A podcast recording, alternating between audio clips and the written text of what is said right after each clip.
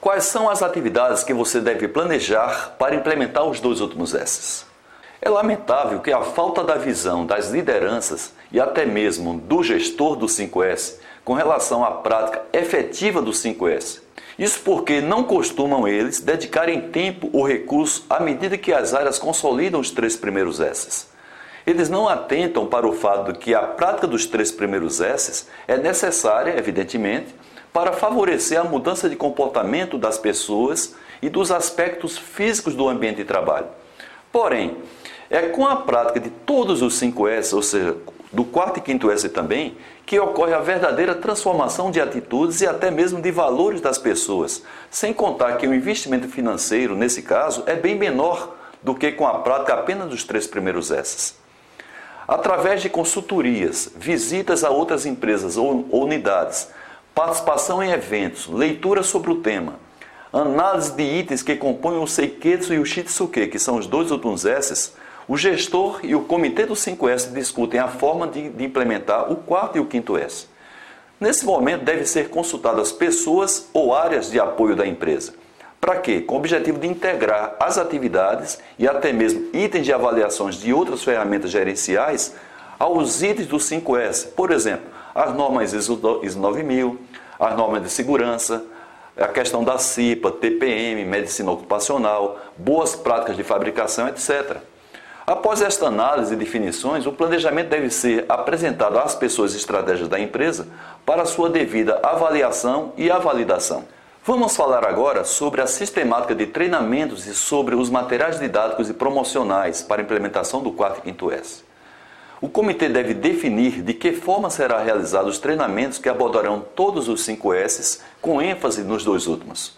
O material didático pode ser o mesmo que foi utilizado lá atrás, na fase inicial. É recomendável então uma revisão, se for o caso, ou outro material diferente.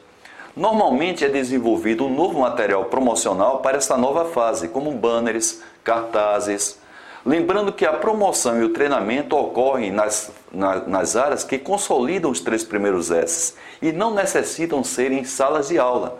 Podem ser usadas, por exemplo, salas de reuniões da própria área, ou outro local que ofereça conforto e esteja evidentemente livre de ruídos.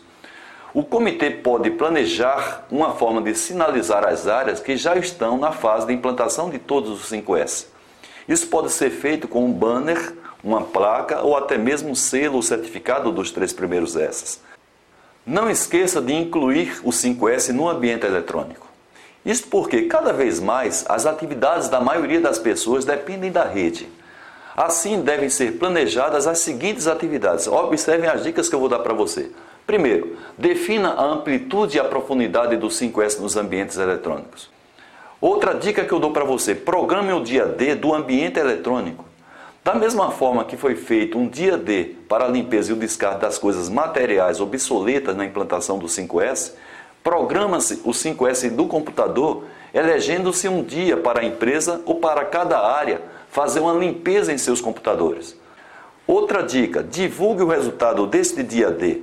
Da mesma forma que o lançamento do 5S foram divulgados resultados dos volumes de materiais descartados, a área de tecnologia de informação deve informar de maneira ilustrativa o volume de memória liberada por cada área em valores absolutos, evidentemente, e também pode fazer em valores relativos, porque pode ser que tenha áreas com muito mais usuários do que outras.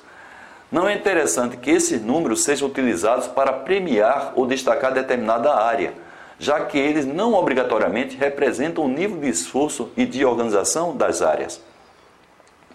Quarta dica importante: Divulgue técnicas para a prática do 5S no ambiente eletrônico. Os gestores do 5S, em conjunto com a área de tecnologia de informação, a área de IT ou a área de TI, deve definir a amplitude e divulgar de maneira gradual e com ilustrações regras e dicas para a otimização do uso da rede.